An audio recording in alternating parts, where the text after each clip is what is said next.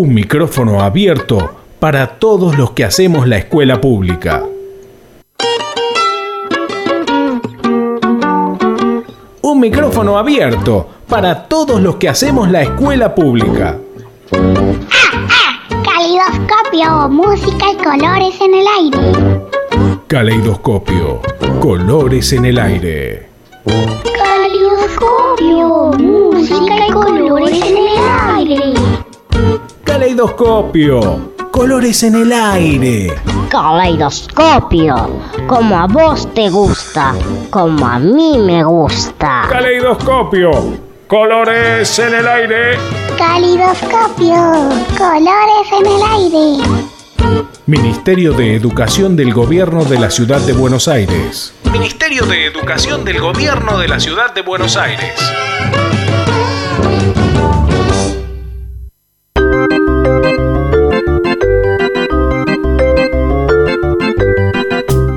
Buenas, buenas, buenas, buenas, qué lindo, qué, qué emoción, así de claro lo digo, qué emoción estar de vuelta en el aire. Caleidoscopio, buenas, buenas a todos y a todas. Eh, caleidoscopio, colores en el aire acá por FM Boedo 88.1. Estamos saliendo al aire por internet, por fmboedo.com.ar y vaya pegadito también el agradecimiento a compañeros y compañeras de FM Boedo.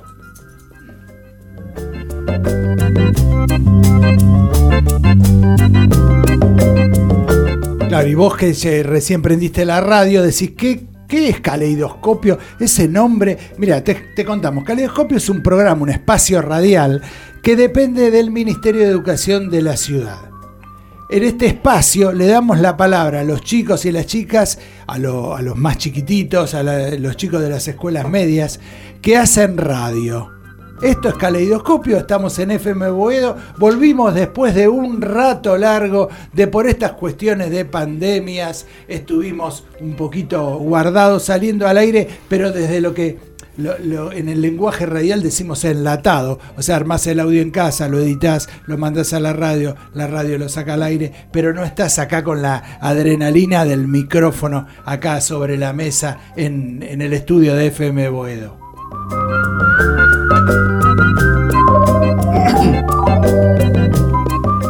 Mi nombre es Félix, estoy acá con Adrián. ¿Cómo te va, Adrián? Hola, hola, hola, ¿cómo están todos? Contentísimo, Félix, emocionado. La verdad que sí. Ay, es una sensación eh, preciosa volver a la radio. Una cuestión de... ¿Sabes cuántos días pasaron desde la última vez que estuvimos acá en este mismo estudio de FM Boedo? Y, y, a, ver. A ver, para así por, por arriba, digo, bueno, 365 de un año. Eso mínimo. Y un poco más, bastante más. Y sí. 609 días. No, la- Te lo digo de otra manera, 20 meses exactos. De casualidad, el la última emisión que tuvimos de Caleidoscopio Colores en Aire en Boedo fue el 11 de diciembre de 2019. Mirá vos, che. Y justo ahora, un 11, pero de agosto, y dos años después, de 2021, volvemos al estudio. Bueno, creo que a eso le llaman pandemia, ¿no? No, no Eh. haber podido estar acá durante tanto tiempo cuando eran nuestras, Exactamente. nuestras emisiones habituales eran semanales. Y bueno, de a poco va saliendo el sol quizás. Y ya estamos Eh. con nuestra primera emisión eh, del, del año 2021 y vamos a tener varias. A veces pienso, pienso en esto de la pandemia, no sé, digo, este, por lo menos ya vamos conociendo, digo, estoy hablando de la, del- de la gente común que somos nosotros, conociendo más o menos por dónde va la cosa. Creo Sí. que lo que nos pasaba al principio de esto de la pandemia y esto del coronavirus, esto- todo esto nos pasaba que no sé, bueno, ¿cómo es este enemigo? ¿Por dónde va a pegar? Exacto. El primero fue totalmente guardarnos, no inmovilizarnos, quedarnos guardados, quietos en cada uno de sus casas. Y bueno, y ahora esta primera emisión que es ni más ni menos que venir nosotros dos al estudio, solos, estamos en el estudio, tenemos en la, operación técnica a Agustina, que la saludamos y le agradecemos por, por la operación que está haciendo con, con todos los equipos. Y eh, contarles a los oyentes que nosotros vamos a compartir hoy producciones de los chicos y las chicas de las escuelas públicas que hacen radio y mm, vamos a estar obviamente solos y vamos a compartir producciones grabadas, vamos a tener llamadas telefónicas, tenemos saludos, tenemos, bueno, un montón de material. Y también, Félix, te cuento, eh, para vos, para los oyentes, nos pueden, todas nuestras producciones las pueden escuchar también en Spotify y en Anchor. Nos buscan Caleidoscopio, Colores en el Aire y todo lo que eh, nosotros vamos haciendo en las escuelas, todo eso lo subimos a estas, eh, a estas aplicaciones. También comentarles que en nuestras redes sociales, todas, nosotros pertenecemos al programa Medios en la Escuela y eh, en ese sentido pueden eh, buscarnos. En Instagram está el Instagram de Medios en la Escuela y el de Hacelo Foto. Después en Facebook eh, tienen el Facebook de programas Medios en la Escuela y el de Caleidoscopio Colores en el Aire. Esas, a través de esas redes se pueden comunicar por eh, cuestiones relativas a radio, a cine y a foto, que son nuestros tres grandes pilares, también sumado Observatorio de Medios, que está muy activo también. Los cuatro, las cuatro acciones. Y cada uno de estas, de, digo, de estas este, de estos enlaces que vos dijiste tienen que ver con, lo que hacemos la gente de medios en la escuela. En un ratito le vamos a contar para usted, señora, señor, muchacho, muchacha, que no, que no, es del palo de la educación. Nosotros somos del palo de la educación y de la radio. ¿sí? Entonces sabemos, sí, esto, porque sí, la escuela. Nosotros le, queremos contar a usted que prendió la radio, que escucha FM la tiene ahí clavada y todo el día está en el taller, laburando en la oficina. ¿Qué, qué es medios en la ¿Qué quiere decir medios en la escuela? Estos tipos no se ponen el guardapolvo y van a la escuela. ¿Qué hacen? A ver cómo es esto. Eh, y les contamos, nosotros somos eh, un programa que tiene ya más de tres décadas. Tres décadas, sí. Este, sosteniendo ahí la bandera de los medios de comunicación. Y mm, básicamente, por ejemplo, en el caso de radio, vamos a las escuelas y le enseñamos a los chicos a hacer radio. ¿Qué quiere decir esto? Que le, contamos cómo es un medio que quizás para muchos chicos chicos es bastante ajeno. Bueno, les contamos cómo es, cómo se pueden escuchar radio de todo el mundo, cómo se puede hacer un separador, una apertura. Algunas veces llegamos con el tiempo, les enseñamos a editar. Digo, esto es medios en la escuela.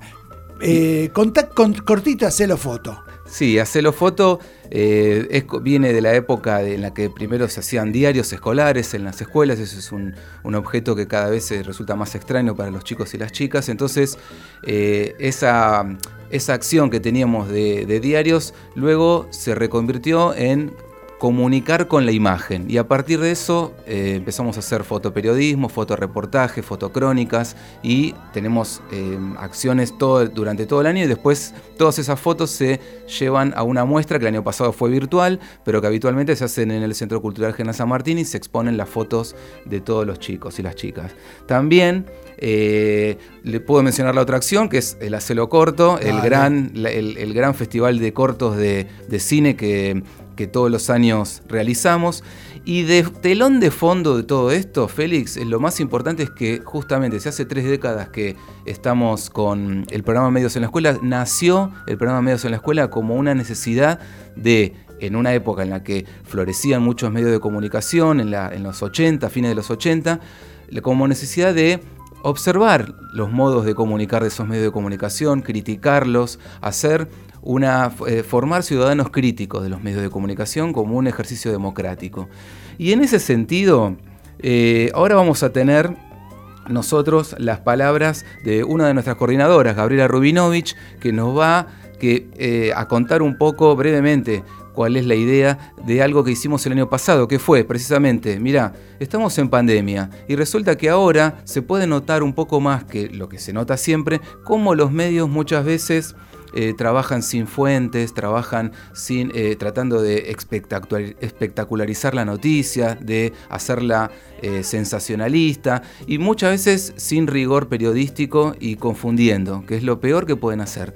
Entonces te invito a que escuchemos las palabras de Gabriela y pegadito un tutorial que nosotros realizamos en el programa Medio en el que nos, nos alertan acerca de la importancia de trabajar con fuentes a la hora de informar. Así que lo escuchamos, ¿te parece? Vamos, vamos. Bueno, queremos compartir con ustedes unos audios que son unos materiales que produjimos el año pasado desde el programa Medios en la Escuela, preocupados por cómo favorecer la lectura crítica de medios en tiempos de infodemia, de información incierta respecto del corona y todo el mundo que estábamos habitando. Se nos ocurrió armar unos videos que están en YouTube, unos tutoriales y bueno, el audio también nos parece importante para compartirlo en el programa de Radio Caleidoscopio, así que esperamos que los disfruten y que les sirva a todos los oyentes para comprender cómo es este complejo mundo de la información a través de los medios de comunicación y lo atentos que tenemos que estar todos para no reproducir muchas veces informaciones que pueden ser erróneas o falsas.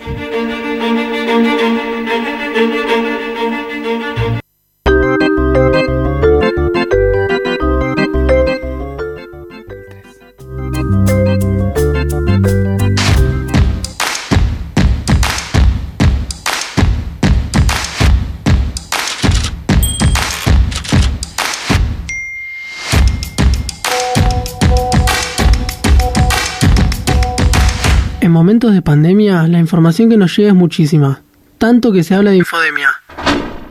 Pero, ¿todas las noticias que vemos son verdaderas? Para averiguarlo, primero tenemos que chequear las fuentes. No, no se trata de esas fuentes. Las fuentes son las personas, organizaciones y documentos que pueden dar información o una opinión acerca de un tema. Por ejemplo, del COVID-19. Las principales fuentes de información son agencias de noticias, Mobileros, mobileras, funcionarios de gobierno, funcionarias de gobierno, comunicados de prensa, testigos, declaraciones oficiales, documentos históricos. En síntesis, las fuentes son todo aquello que brinda material al periodista, a la periodista, para que pueda armar una noticia. Ojo, un rumor no es una fuente. Es importante que las fuentes sean oficiales y se puedan chequear. En el caso del COVID-19, la fuente oficial es el Ministerio de Salud de la Nación. Espera, ¿cómo sabes que esa noticia no es falsa? Acá te damos algunos tips para chequear noticias.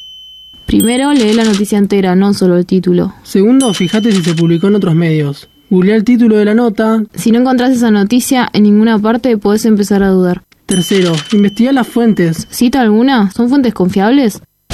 Listo, ahora ya puedes identificar fake news. Hasta pronto.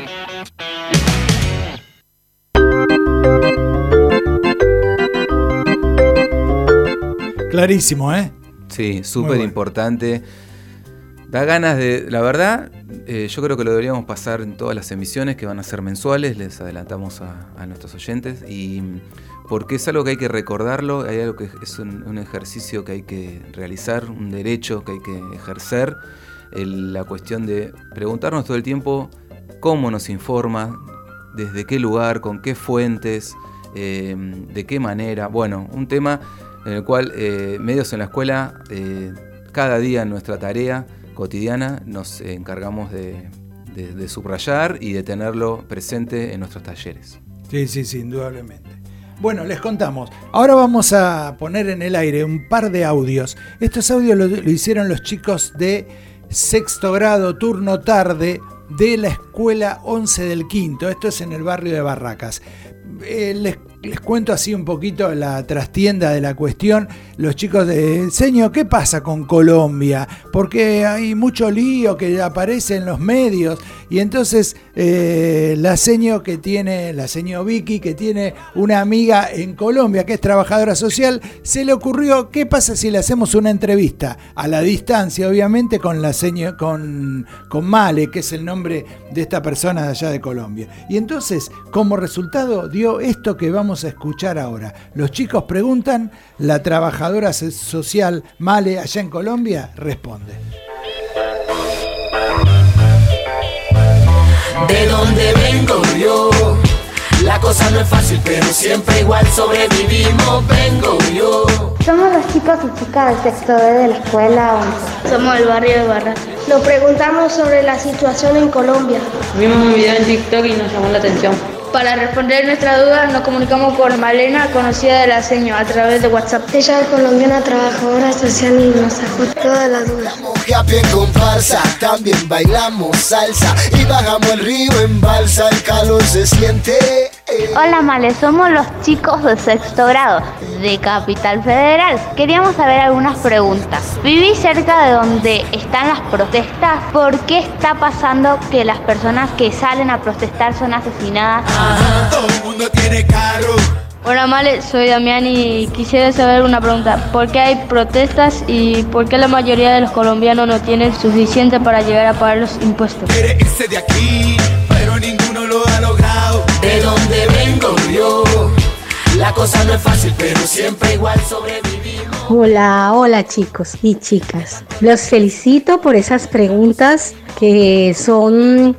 preguntas muy interesantes, llenas de sustento porque son preguntas que nos ponen a pensar. Entonces, muchas gracias y gracias porque con esas preguntas ustedes también nos están ayudando a los colombianos y las colombianas que en este momento estamos expresando, manifestándonos y viviendo una situación de violencia muy grave. Voy a responder eh, tus dos preguntas. La primera, mm, vivo en el Caribe, en el norte de Colombia, donde está el mar y aquí no es el epicentro, digamos, de las grandes ciudades, no es Bogotá, no estamos cerca de Bogotá, ni de Medellín, ni de Cali, estamos lejos. Sin embargo, en esta zona donde yo vivo es una de las zonas donde más se vivió el conflicto armado durante más de 50 años y eh, que fue epicentro también de masacres, de desapariciones, de desplazamientos forzados, eh, de homicidios en el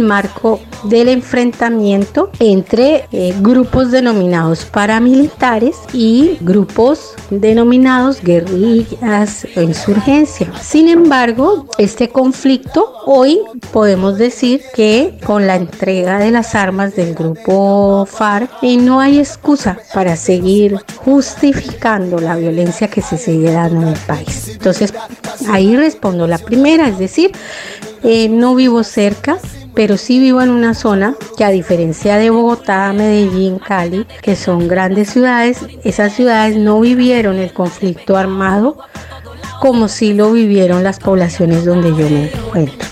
Hoy en día, esas desapariciones, asesinatos y masacres se están llevando en las grandes ciudades donde las personas masivamente se están expresando. La cosa no es fácil, pero siempre igual sobre. ¿Por qué está pasando esto? Porque voy a poner un ejemplo de algo que todos y todas ustedes sí conocen, que fueron las dictaduras militares. La dictadura que vivieron allá en Argentina, en Uruguay, en Chile, en Brasil, en países que están alrededor de ustedes. Para ilustrar un poco qué pasa aquí, es como si aquí hubiese una dictadura militar, pero de civil. La gente no está vestida con uniforme, como hacían allá los dictadores que aparecían con sus uniformes, sus sombreros, ¿cierto? Dando las órdenes al país y ordenando las desapariciones, las masacres, los homicidios. Aquí lo hace un dictador, pero que se viste de corbata. ¿Cierto? De corbata y de saco. Están vestidos de civil y vestidos de civil asesinan, desaparecen en las manifestaciones, en las marchas. En Colombia se dice que nosotros no hemos tenido dictaduras como las vivieron ustedes, como las vivieron sus abuelos, incluso sus padres cuando eran niños. Aquí se dice que no hubo, pero lo que estamos viviendo hace muchos años en Colombia es una dictadura vestida de civil. Nuestros supuestos mandatarios son los que ordenan las masacres, las desapariciones, porque quieren un orden de sociedad donde no haya personas que piensen distinto, donde no haya derecho a vivir mejor, sino a vivir como ellos quieren. Es decir, donde la gente que tiene más, más riqueza, más poder, pueda fácilmente seguir creciendo. Asimismo, son personas que están muy relacionadas con el narcotráfico y también quieren proteger esa gran economía que produce tanto dinero como es el narco.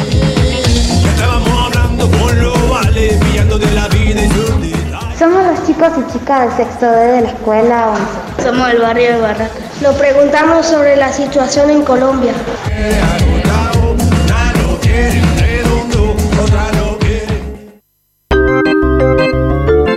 Y bueno, como estabas escuchando ahí recién el, el audio de los chicos que estuvieron haciéndose preguntas y por suerte, mm, por medio de la maestra, lograron dar con eh, Malena, trabajadora social en la República Hermana de Colombia. Vamos a escuchar la segunda parte de, de lo que los chicos y chicas se preguntaban sobre la situación.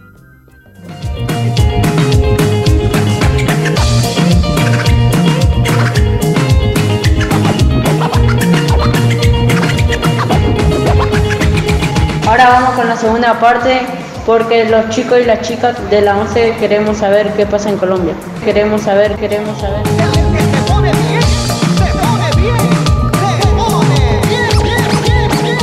Hola Male, soy Damián y quisiera saber una pregunta. ¿Por qué hay protestas y por qué la mayoría de los colombianos no tienen suficiente para llegar a pagar los impuestos?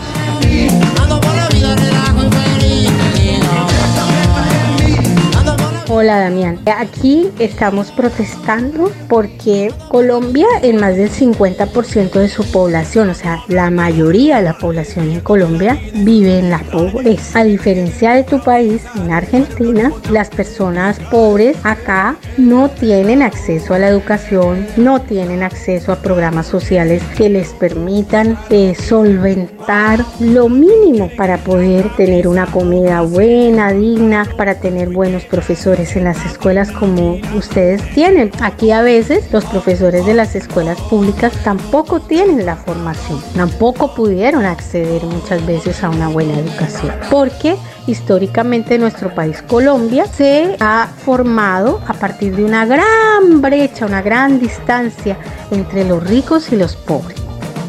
Estamos cansados y cansadas de que en Colombia no tengamos futuro, no tengamos educación, no tengamos salud pública, es decir, gratuita.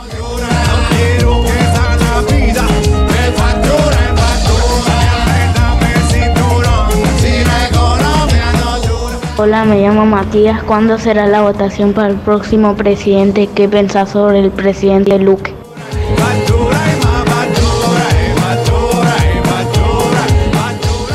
Hola Mati, las elecciones presidenciales en Colombia van a ser en mayo del otro año. Estamos muy cerca ya de que termine el periodo de este presidente Iván Duque. ¿Qué pienso de él? Pienso lo que muchas personas en este país y sobre todo las personas que están en las calles piensan. Duque, en realidad el presidente detrás del presidente sigue siendo Álvaro Uribe, un presidente que ha teñido de sangre el país. Es una línea política caracterizada por el uso de la violencia, darle vía libre al uso de la violencia como forma legítima eh, de mantener sus ideas y su poder.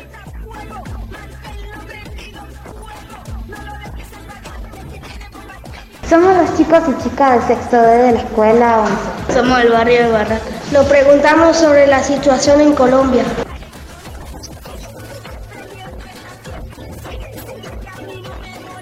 La mayoría de la población en Colombia vive en la pobreza. Porque aquí en Colombia hay que pagar para absolutamente todo.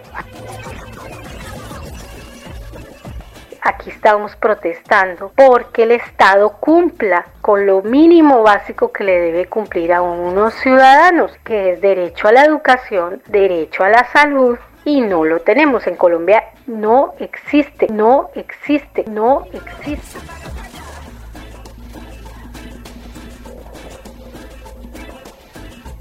Somos los chicos y chicas del sexto D de la escuela 11. Somos del barrio de Barracas.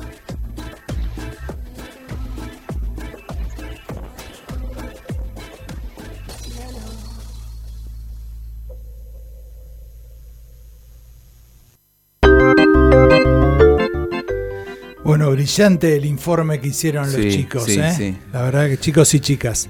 Eh, ¿Cómo seguimos, Adrián? Bueno, te cuento, Félix. Vamos a escuchar tres leyendas urbanas producidas por les chiques de sexto grado de la escuela 11 del distrito 7, José Ignacio Gorriti. Esta escuela queda ahí en el barrio de Caballito, ahí a pasitos de Juan B. Justo y San Martín. Les mandamos un saludo porque nos están escuchando. ¿eh? Están en este momento están con Luciana, la profe del programa Medios que se acercó a, la escuela. La maestra es Graciela Barbosa, la bibliotecaria se llama Ana. Y sabes qué, estos chicos y chicas estuvieron leyendo leyendas urbanas, ¿no? Después en el espacio de radio eligieron eh, las que les gustaban, las grabaron y hasta se animaron a inventar una leyenda urbana. Ah, mira qué capo. Sí, sí, sí. Eh, bueno, eligieron los sonidos, la música para acompañar las producciones.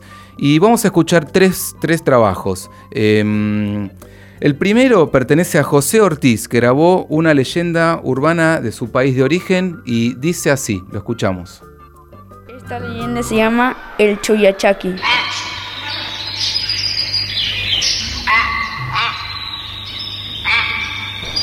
Hay una vez en una zona rural un chico llamado Santiago.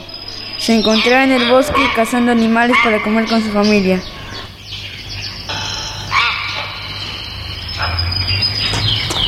Hasta que vio un animal raro bajo de estatura y color verde. Se acercó paso a paso, luego el Chuyachaki corrió hacia un lado y, saltó sobre el Santiago. Pero Santiago reaccionó lo disparó en el, en el estómago.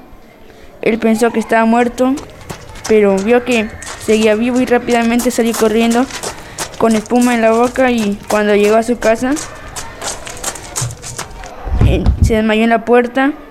Los padres asustados salieron rápido, rápidamente y lo encontraron tirado con espuma. Lo pusieron en la cama y luego agarraron la escopeta del chico y se fueron al bosque a ver qué había. Pero vieron que no había nada, solamente un ave muerta. Y luego se fueron a la casa, pero en el camino encontraron al cura. Y luego se fueron apresurados a la casa a ver cómo estaba la salud del chico. Y, y vieron que estaba ahí sentado, echado. Y el cura se sentó para ver su salud y estaba todo bien.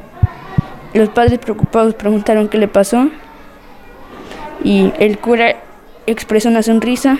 Luego se fueron a la cocina y el cura, y el cura les explicó. Dijo de que había un ser llamado Chuyachaki y de que solamente los, los que no están bautizados o que no creen en Dios lo, lo encuentran.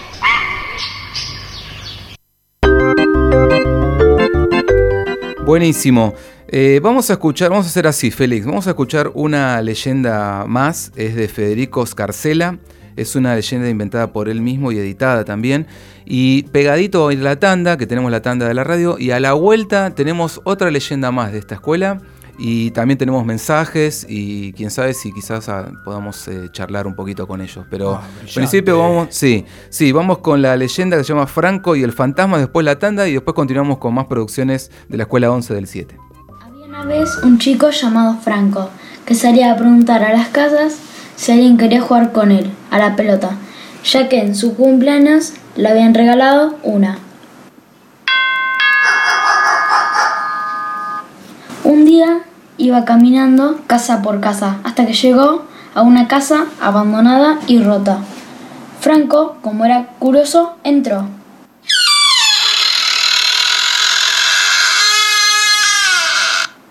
Se puso a explorar la casa y vio que abajo de una manta había algo sospechoso. Fue a revisar y se asustó porque vio que era un fantasma. El fantasma también se asustó cuando lo vio a él. Y él se fue volando al baño. Luego de unos minutos se recuperó del impacto y fue a buscar al fantasma. Revisó todo el lugar y por último llegó al baño. Se miró al espejo, pero en el reflejo vio la cara del fantasma con los ojos rojos. El fantasma le dijo si se quería ir por las buenas o por las malas. Franco, como era curioso, se quedó. Y el fantasma le dijo, ¡Oh! ¿Te querés quedar? Y lo encerró en un sótano lleno de metales. Franco no perdió la esperanza de poder salir y se puso a golpear la puerta. Hasta que se hizo una llave con el metal. Pudo salir del sótano, pero el fantasma había cerrado las puertas y ventanas. Franco se acordó de que la casa estaba rota y agarró un ladrillo y rompió las ventanas.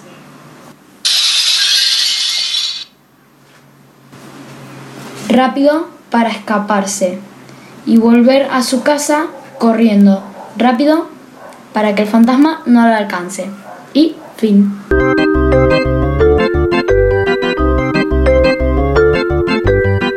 Bueno, continuamos con más caleidoscopio, tenemos muchísimas producciones para mostrar y ahora vamos a escuchar eh, una leyenda que se llama La maldición de la Facultad de Ingeniería, estamos hablando de la tercera producción de la Escuela 11 del 7 y atenti, atenti que a continuación tenemos una comunicación telefónica con eh, los chiques de, de, esta escuela. Así que vamos a escuchar el trabajo y continuamos con, con más conversaciones con sus autores. Perfecto. La maldición de la Facultad de Ingeniería. Todo lo que brilla es oro y todas obras monumentales guardan historias que dicen.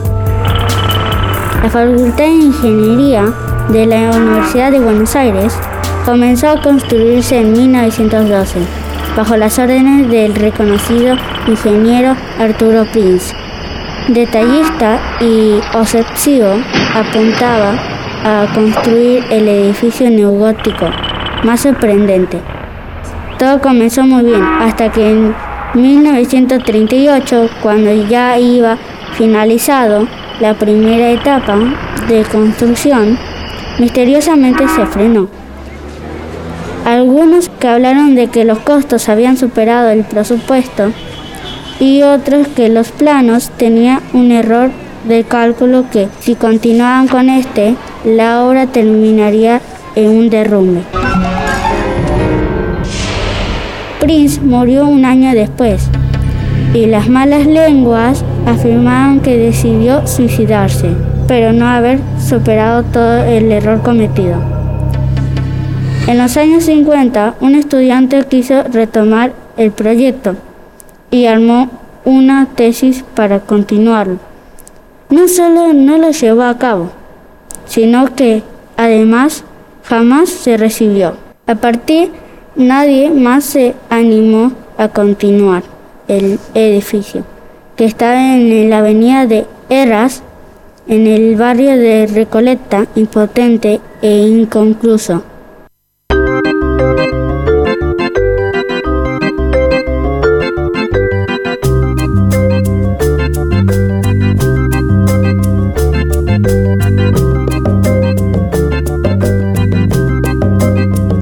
Bueno, bueno, bueno, seguimos con el programa. Vamos a hacer una cosa. Tenemos primero un mensaje grabado de uno de los eh, de las chiques que, que, estuvieron con estas producciones, Félix. Eh, y me dio cierto escalofrío, especialmente esta última. ¿eh? Porque a veces uno pasa seguido y uno dice, ay, qué lindo, difícil, y después te da una cosa ahí que bueno. Totalmente. Eh, entonces vamos a hacer así. Eh, mientras escuchamos un mensaje de una de las chicas que no fueron, no pudo ir a la escuela, eh, nos comunicamos con, con, la dirección de la escuela para hablar con otros compañeros. Perfecto. Así que eh, vamos a escuchar el mensaje. Hola, soy Federico. Mi leyenda es Franco y el fantasma. La leyenda se me ocurrió porque pensé en un nene, que es lo que le gustaba hacer y qué miedos tenía. Y fui improvisando. Después pensé en un final que terminase con el chico vivo. Para editar esta leyenda usé varios celulares. En uno grabé mi voz leyendo la historia. En otros busqué los efectos especiales con la aplicación YouTube. Y los iba reproduciendo en el momento que correspondían. También hice efectos especiales con mis manos, como golpear la puerta. Mi consejo para otras chiques es que usen los recursos que tengan y si pueden usar una computadora, tal vez sea más fácil editar los efectos especiales.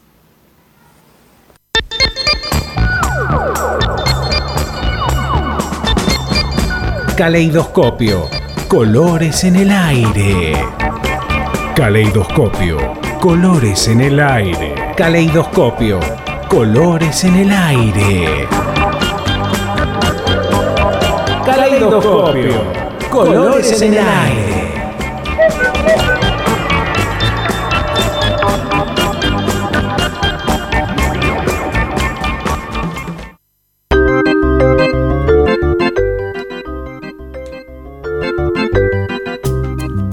Hola, hola, hola, hola. Eh, eh, estuvimos escuchando estas eh, leyendas urbanas, pero ahora queremos hablar, comunicarnos, que por suerte tenemos en el aire la comunicación, con alguien que haya metido mano en esta cuestión de las leyendas urbanas. ¿Con quién hablo? Hola, buenos días. Estoy hablando con Graciela, mae- maestro de las chicas de sexto de la Escuela Gorriti. ¿Cómo te va, Graciela? Bien. ¿Cómo, ¿Cómo fue que se metieron en este tema de las leyendas? Mira, empezamos eh, a trabajar en prácticas de lenguaje eh, con leyendas eh, típicas de distintas regiones. Entonces, junto con nuestra eh, profe Luciana, que es de medios, del programa de medios de la ciudad de Buenos Aires, eh, nos propuso eh, qué les parecía si ellos, la propuesta fue, conocen historias de los barrios, que haya pasado, que le hayan contado, entonces fue surgiendo este, de parte de ellos. Y otros fueron investigando después y se engancharon. Y otros quisieron crear, como la que contó Federico, que él creó su leyenda urbana. Buenísimo. Te, eh, te hago una pregunta, porque siempre está esta, esta cuestión, ¿no? Los chicos eh, se escucharon a sí mismos. Sí. Chicos y chicas. Vos, así como, como maestra, ¿qué sensación llegaste a, a- a ver en los chicos cuando se escuchan ellos editados en un audio con la musiquita atrás, con todos lo- los chiches? ¿Cómo, ¿Cómo los viste a los chicos? Mira, muy entusiasmados, sorpren- sorprendidos, eh, escuchar sus voces es como que se desconocen, eh, se van autodescubriendo y también porque cuando se edita, eh, muchos han editado sus propios audios y otros le han indicado a la profesora, eh, en tal lado quiero que aparezca tal cosa, tal cosa, tal sonido. Entonces cuando ven que queda tan real la historia, porque es como una película, ¿sí? Eh, este, nada más que no es visual, ¿sí? Todo sonoro. Ellos estaban re entusiasmados con el producto del trabajo. Qué bueno, qué bueno. Te hago una preguntita, ¿está Morena por ahí? Ay, sí, está morena. A ver, ¿me, me- ¿podemos hablar con ella? Bueno, ya te paso con ella. Buenísimo.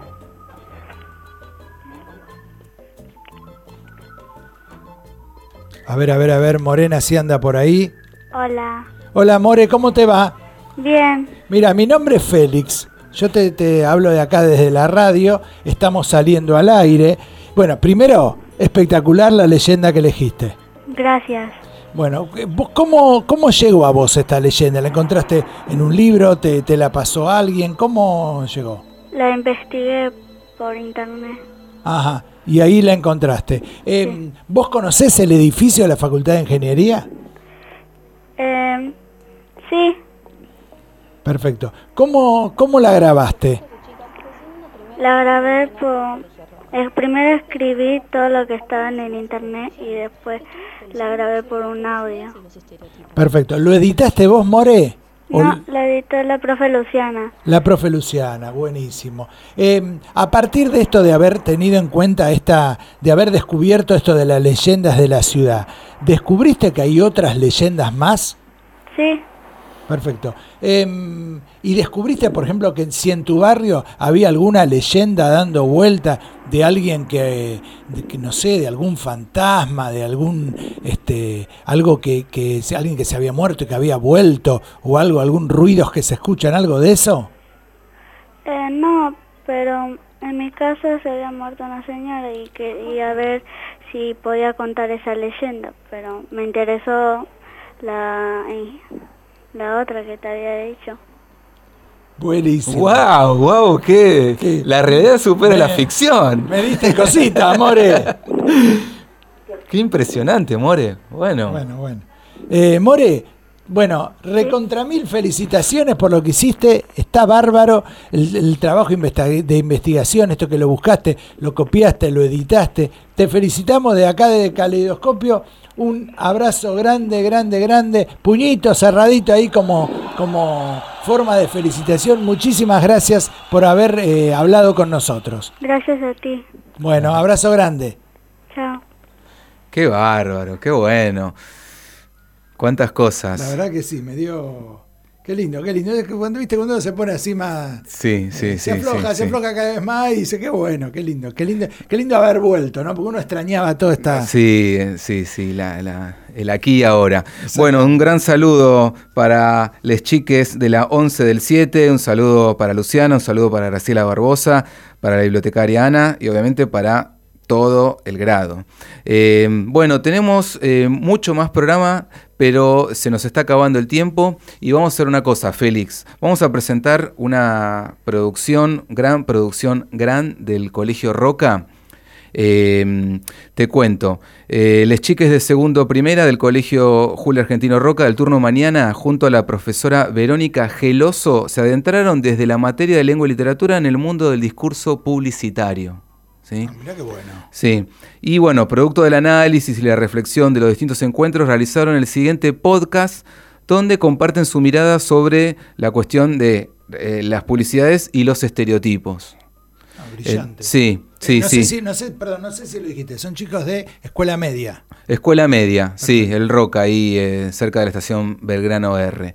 Eh, bueno, vamos a escuchar este gran trabajo y después eh, contamos un poco el, el proceso de trabajo de, de esta producción. Buenísimo.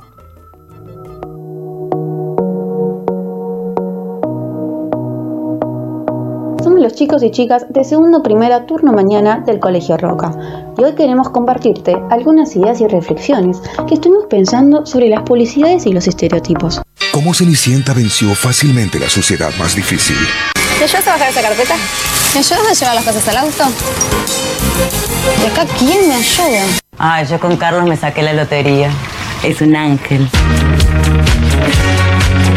Se levanta bien temprano y desayuna rapidito para llegar puntual a la oficina. La naturaleza te queda bien. Amas más lindas. Mujeres flacas de tez blanca con cabellos hermosos, lacios y radiantes, amas de casa, mamás, preocupadas por la limpieza y la belleza. Hombres de tez blanca, fuertes, delgados, siempre fuera de sus casas y dedicados al trabajo. Aunque en pleno siglo XXI sabemos y nos cuestionamos los estereotipos de género, las publicidades en muchos casos siguen modelos estereotipados para la venta de sus productos. ¿Por qué si en nuestras casas vivimos otras realidades, las publicidades se empeñan en repetir estos estereotipos? En primer lugar, por si no lo sabías, un estereotipo es una construcción social simplificada, donde se le atribuyen determinadas características a un grupo social o persona. Para pensar un poco sobre las publicidades y los estereotipos, vimos una serie de publicidades y al analizarlas nos dimos cuenta qué cuerpos y personas nos gustaría que las publicidades utilicen, y la mayoría de las veces brillan por su ausencia.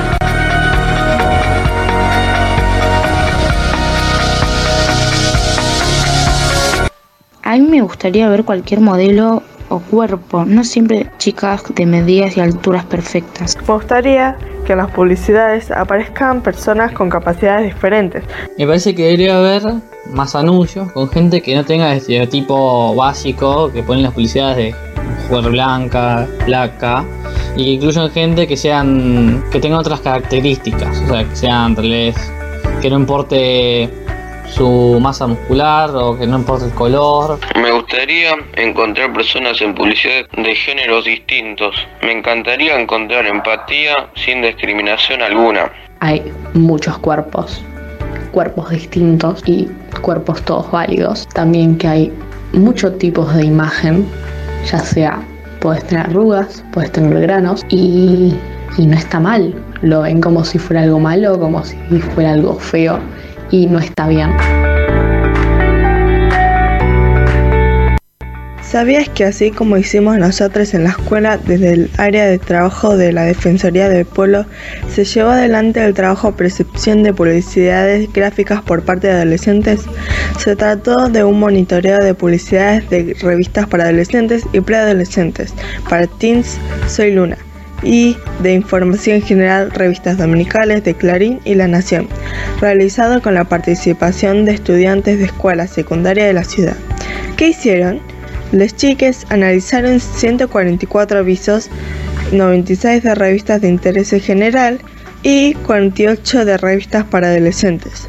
Entre los resultados, destacaron que el modelo predominante en los avisos es el de mujer joven, blanca, delgada, de clase media alta y heterosexual, modelo que deja fuera a gran parte de la población y acentúa un estereotipo de lo femenino sin dudas limitantes. general queda en silencio cuando Baby se acerca al podio para dar lo que sin duda será un explosivo y memorable discurso. ¿Cómo me gusta ir de compras? ¿Mm? Galletas para los niños. Por favor, Baby, esperé toda mi vida para oírte hablar. ¿No tienes algo importante que decir? No me preguntes, solo soy una chica. Bien dicho, amiga mía. No es broma, Bart. Muchas niñas van a crecer queriendo hablar como ella. Pensando que no pueden ser más que adornos cuya única meta en la vida es verse bonitas, casarse con un rico y pasar el día en el teléfono hablando con sus igualmente vacías amigas de lo fantástico que es ser bonitas y conseguir un esposo rico. Eso iba a decir yo. Sabemos que las publicidades tienen el claro objetivo de convencernos para que compremos tal o cual producto. Pero para vender, ¿todo vale? Como audiencias es importante que hagamos respetar nuestros derechos y exijamos que cualquier práctica estigmatizante y que refuerce los estereotipos de belleza y género se dejen de realizar. Estudiando sobre el tema, leímos una nota de la CIPEC, Centro de Implementación de Políticas Públicas para la Equidad y el Crecimiento, que decía que en el año 2019 el Consejo Publicitario Argentino lanzó una campaña contra el estereotipo de género. La misma pretendía dejar a la luz cómo los estereotipos de género instalados en la sociedad condicionan el desarrollo personal, social y económico, y cómo los asumimos naturalmente en las acciones diarias y cotidianas. Para ello, se elaboraron una serie de spots publicitarios y un documento a modo de compromiso para los anunciantes, medios y agencias. ¿Los conoces? Te compartimos las nueve premisas de anunciantes, medios y agencias que deben tener en cuenta a la hora de crear sus avisos. No perpetuar los roles tradicionales de género. No atribuir a mujeres ni a varones cualidades y comportamientos estereotipados con el pretexto de que es lo normal. No asociar el éxito o la felicidad a una determinada apariencia física.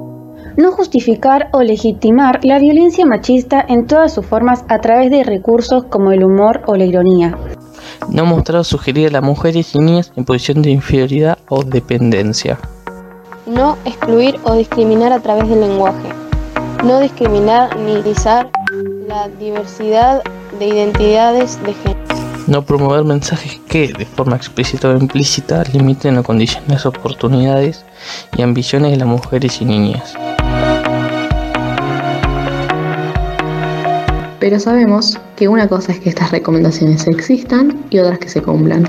Por eso, cuando veas una publicidad que te llame la atención, no dejes de preguntarte qué cosas y personas aparecen, cómo aparecen, qué dicen, a quiénes o a quiénes les habla, las personas de estas publicidades se parecen a vos o a tu familia o a tus amigos?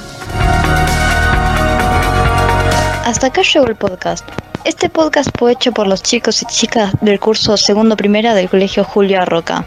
Espero que hayan disfrutado y si tienen alguna sugerencia y o pregunta, no duden en escribirnos. Nos vemos en la próxima.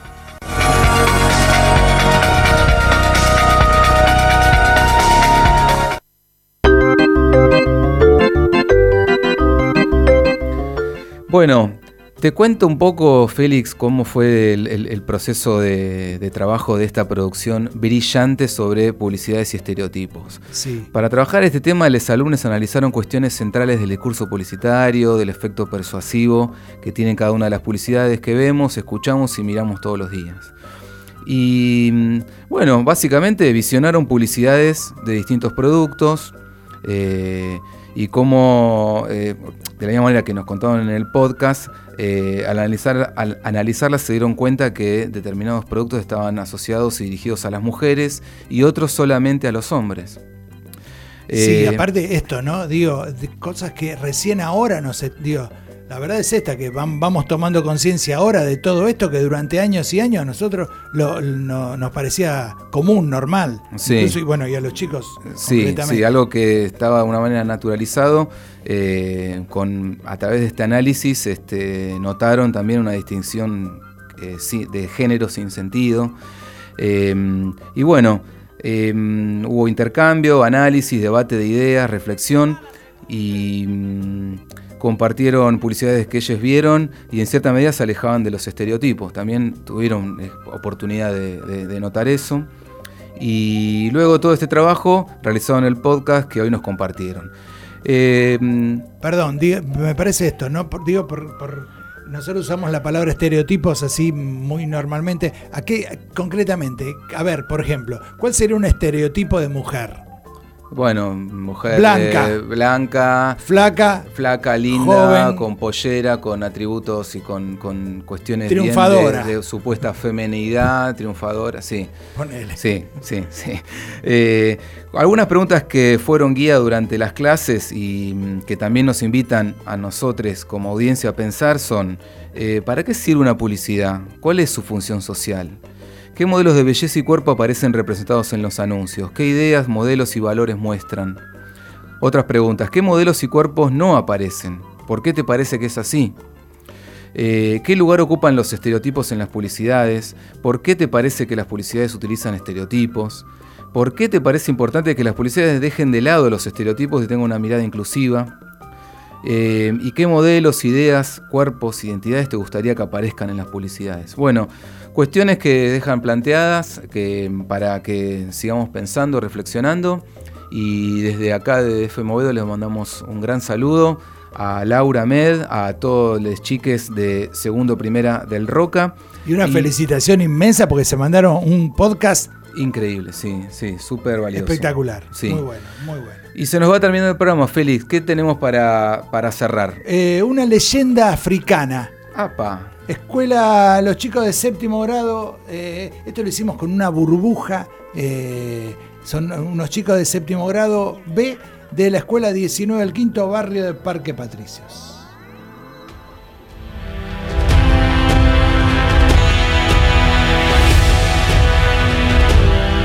Leyenda africana. Dice que dice que un día Kuluku, el dios de una tribu africana, tuvo ganas de estar acompañado. Entonces cavó un gran pozo en la tierra con sus manos y del pozo salió un hombre. Cavó un pozo y salió una mujer, le dio muy buena tierra para cultivar, herramientas para trabajar y semillas de mijo para sembrar. Y les explicó, para vivir bien tendrán que construirse una casa sólida. Les enseñaré a trabajar la tierra para sembrar y así tendrán comida. Bueno, bueno, dijeron a coro el hombre y la mujer, y se fueron. Al tiempo Muluku volvió a visitarlos y se encontró con que el lugar estaba vacío. No había casa. No había tierra sembrada, se habían comido las semillas de mijo y las herramientas estaban tiradas por ahí. Desilusionado, se sentó en una piedra a pensar. Pensó y pensó hasta que decidió llamar al mono y la mona. Les dijo, lo mismo que al hombre y a la mujer, les dio tierra, mijo y herramientas. Al tiempo, Muluku volvió. Los monos habían construido una casita de ramas y barro. Tenían un hermoso sembrado verde y de una olla que hervía sobre el fuego. Salía un riquísimo olor a comida. Entonces le sacó la escuela a los monos y les dijo, conviértanse en hombres. se fue a la selva a buscar al hombre y a la mujer que estaban cazando mariposas entre las ramas. Les puso las colas de los monos y les dijo, convértanse en monos.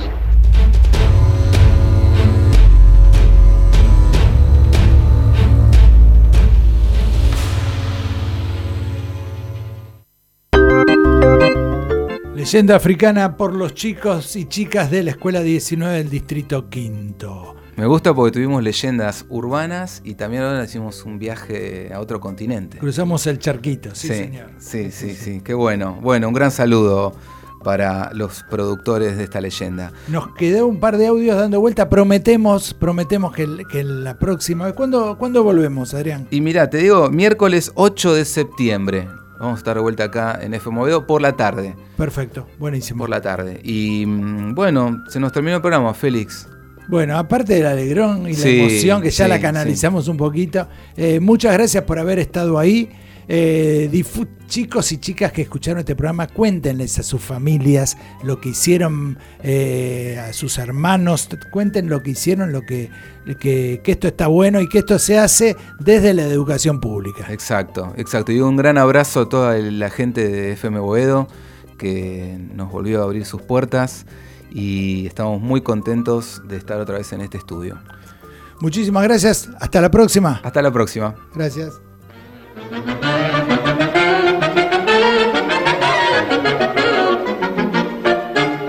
Caleidoscopio. Música y colores en el aire.